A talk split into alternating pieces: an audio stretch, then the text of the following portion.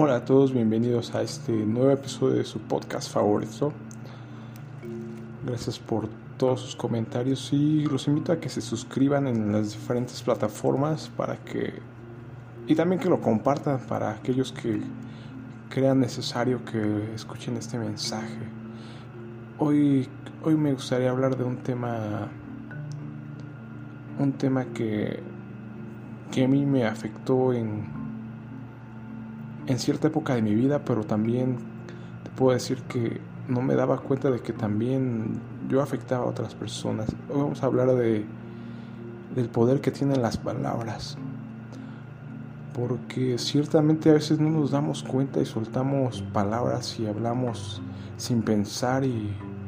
terminamos lastimando a otras personas. No nos damos cuenta del poder que tiene la lengua, el poder de la boca te puedo decir que a veces hay personas muy importantes para nosotros que nos hacen mucho daño con, con simplemente con sus palabras. Yo te puedo decir que por experiencia propia había personas cuando era niño que me decían ciertas cosas y quizás no lo hacían por, por lastimar o quizás lo decían simplemente por decir, pero a mí me afectaba y me lastimaba y yo empezaba a creer cuando te decían, por ejemplo, que eras tonto, que no sabías, que parecías retrasado, cosas como esas que no nos damos cuenta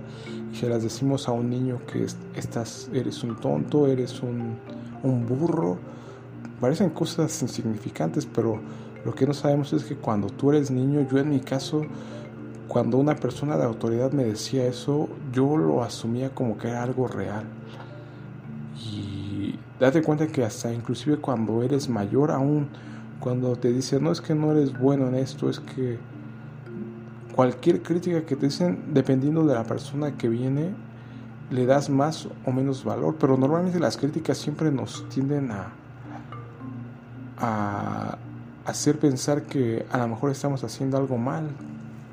Yo te puedo decir que a veces también nos volvemos esclavos de las críticas, porque como te digo, estaba buscando agradar a otras personas y si nos dicen algo negativo, lo tendemos a creer. Hay, por ejemplo, algunas situaciones que también me, me percaté en mi vida que, como te decía, a veces vivimos con muchas heridas, muy lastimados, porque ciertamente nos frustramos de que, si te das cuenta, cuando eres niño, tiendes a tener muchos sueños, a vivir soñando, a tener metas, objetivos, sueños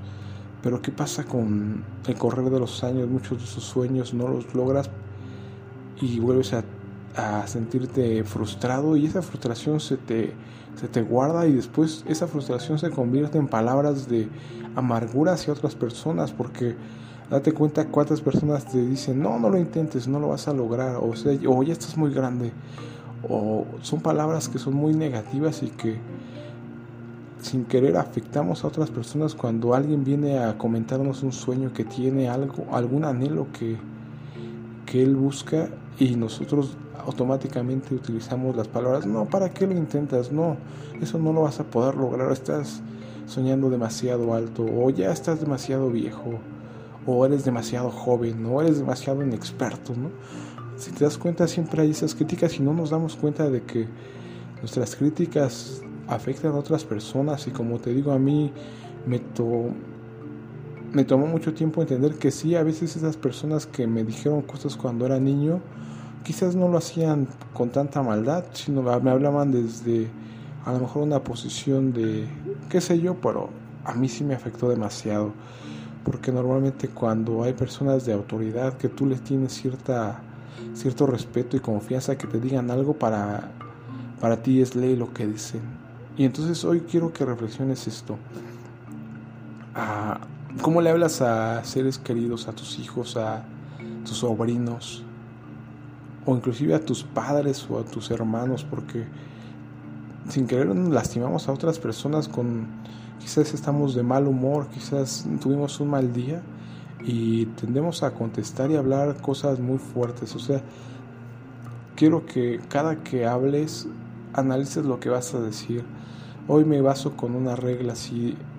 eso que voy a decir no es algo que ayude a una persona, o sea, realmente mejor no lo digas. Si es algo que debe ser una crítica para destruirla, pues no, no lo digas. Si es algo que a lo mejor tú crees porque tú tienes esa, ese condicionamiento de decir, no es que yo ya a esta edad no. Porque también hay que tomar en cuenta que esos condicionamientos son arrastrados de generación en generación. Hoy me doy cuenta de que generaciones anteriores tenían una idea que quizás ya si te casabas ya tenías que dedicarte a la a tu familia, a tus hijos y olvidarte de ti, ¿no? Pero hoy sabemos que eso no es así porque o tú sigues viviendo, entonces tú tienes que seguir manteniendo tus sueños porque cuando ya no tienes sueños eres un muerto viviente. Realmente eres una persona que vive sin ningún objetivo en la vida y eso es lo peor que te puede llegar a pasar ya ser una persona sin anhelos, sin sueños. Entonces, hoy esta reflexión sería en base a esto, a darte cuenta que tu boca tiene mucho poder para destruir o para para animar a alguien y por otro lado también que no te tomes tan en serio las críticas porque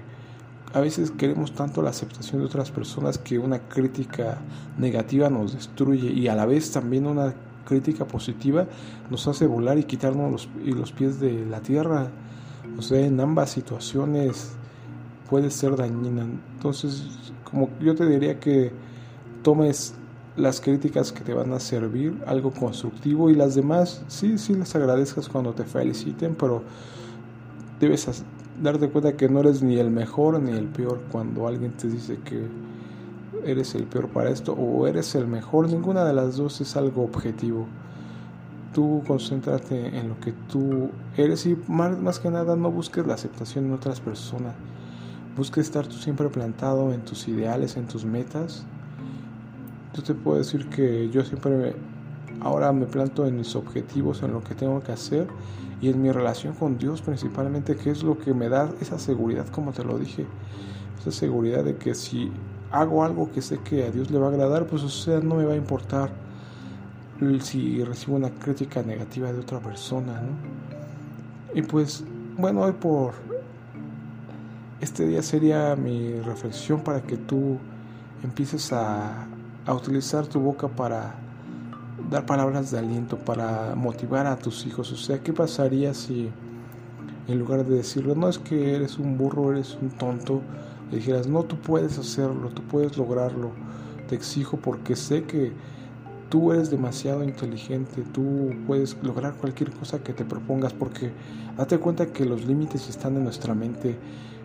En mi vida me pasó que yo tenía esa idea de que a cierta edad ya no se podía hacer algo, ¿no? Pero cuando empiezas a, romper ese límite en tu cabeza, empiezan a pasar cosas increíbles porque hay por ahí un, estudio que se hizo en donde se analizaba que los atletas, una vez que un atleta lograba romper un récord, empezaban a venir más y más atletas a romper ese récord. ¿Por qué? Porque se rompía esa barrera mental. Y por ejemplo, hoy lo veo cuando en mi caso, cuando veo a, personas ya grandes que consiguieron hacer cosas a pesar de su edad, entonces te das cuenta que si ellos pudieron, tú también lo puedes hacer. Entonces ya no te basas en lo que alguien te dice, no es que ya estás muy grande, es que ya estás casado, es que ya tienes hijos o que eres muy joven, no tienes experiencia o no lo intentes, es un sueño loco, no. Sabes que si tú te propones algo con la perseverancia necesaria, lo vas a conseguir.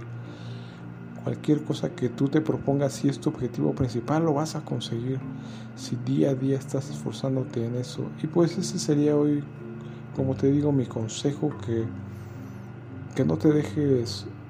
guiar por palabras negativas que a veces nos quieren destruir, a veces esas palabras que